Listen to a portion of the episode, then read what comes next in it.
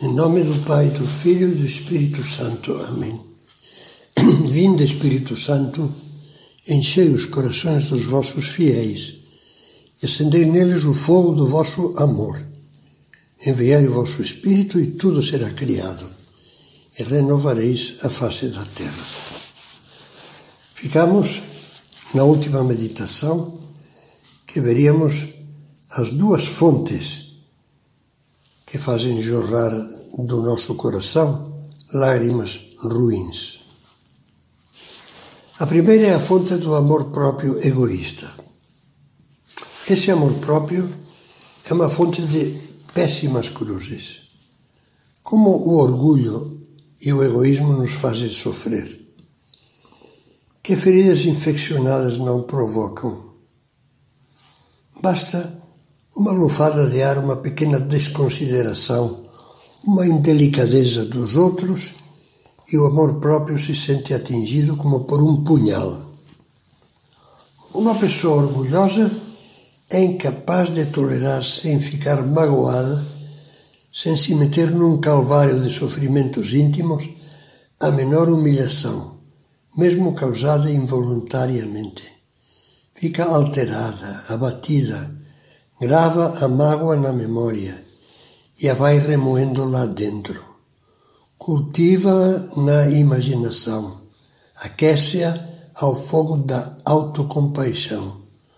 Vai engrossando-a a força de lhe dar importância e termina fazendo dela uma tortura. Sofre e julga-se uma vítima. Escorrem-lhe pelo coração pelas faces lágrimas de tragicomédia. Bastava que tivesse sido um pouco mais humilde, bem-humorada, que soubesse relevar minúcias, que se esforçasse um pouco por compreender os outros, mesmo os defeitos dos outros, por desculpar, por oferecer a Deus as pequenas contradições para não ter sequer um miligrama dessa cruz estúpida, que não é a cruz de Cristo. Se a pessoa orgulhosa sofre com tormentos fabricados pelo orgulho, que dizer da invejosa? Sempre comparando-se com os outros, sente que lhe sobem ao coração ondas de melancolia, ciúmes, depressões, revoltas contra a sorte e até clamores íntimos contra a providência de Deus. Essa pessoa invejosa, que chora as suas frustrações, é ela própria que cria a sua falsa cruz. Se tivesse um coração mais generoso, veria feliz e agradecida, na mesma situação em que só vê infortúnios e injustiças da vida, as dez mil bondades de Deus e os dez mil motivos de ação de graças que há na sua vida. Um verdadeiro panorama de pequenas e saborosas alegrias que, em vez de lágrimas, lhe poriam canções dentro da alma. A outra fonte de que falava é a fonte do amor pequeno. Pequeno. Vejamos agora qual é. Poderíamos começar dizendo que existe um sinal infalível de que o nosso amor é pequeno, o mau humor. Para quem ama pouco, toda a doação, toda a paciência, toda a compreensão que lhe é solicitada pelo próximo é demais, é aborrecida. Qualquer sacrifício lhe causa revolta ou mal-estar. O amor grande leva a fazer a ter generosidades grandes e faz com que nem se perceba o sacrifício. Tem a elegância da pessoa que se sacrifica sem ostentação. Como dizia Santo Agostinho, quando se ama, ou não se experimentam os trabalhos, ou os próprios trabalhos são amados.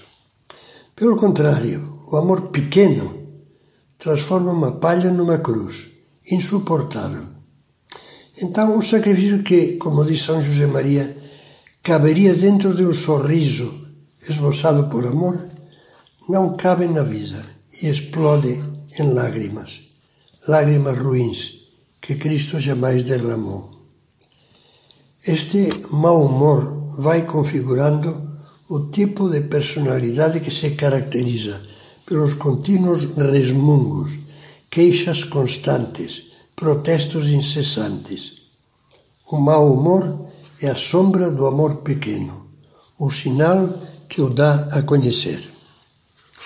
Se olharmos de perto o que há por trás desse mau humor, veremos que em 90% dos casos é simplesmente a realidade da vida, com as suas incidências normais, com as suas lutas, essa que todo mundo tem que viver e enfrentar, esses, esses esforços. Por outras palavras, o que há na raiz do mau humor é apenas a falta de aceitação da vontade de Deus no dia a dia. Transforma o cotidiano, que poderia ser um poema de amor a Deus, num drama. É triste lamentar como se fossem coisas do outro mundo as dificuldades que são normais. Não é nenhuma contrariedade inesperada o fato de que os demais tenham um caráter difícil, de que o cumprimento do dever canse, de que alcançar metas profissionais ou melhoras nos que nos cercam, especialmente no marido, na mulher, nos filhos, e nem digamos a correção dos nossos próprios defeitos, seja coisa lenta e demorada. No entanto, é muito comum que, ao verificar isso, nós nos sintamos indispostos, desanimados, nos deixemos levar pelo aborrecimento, pela impaciência, percamos o bom humor. Não, não estamos conseguindo nada, não está saindo, não, não, não está dando. Reações de todo desproporcionadas e ridículas, pois lá onde nós imaginamos grandes cruzes está apenas a vida. A vida que, com um pouco mais de sabedoria e de amor, ficaria pontilhada de alegrias e cheia de ações de graças, unidas à cruz. Cristo pede-nos que tomemos com amor, com amor, a cruz de cada dia. É certo, mas lembrando o que dizia agora o Beato João Paulo, já beatificado, o Beato Papa João Paulo I, essa cruz deveria ser carregada com o sorriso cotidiano e não fazendo dela a tragédia cotidiana. No entanto, muitos conseguem mudar o sorriso em tragédia. Bastam para tanto duas coisas em primeiro lugar, amar pouco, como já víamos, o amor pequeno. Em segundo lugar, viver metidos num mundo de imaginações e de sonhos irreais.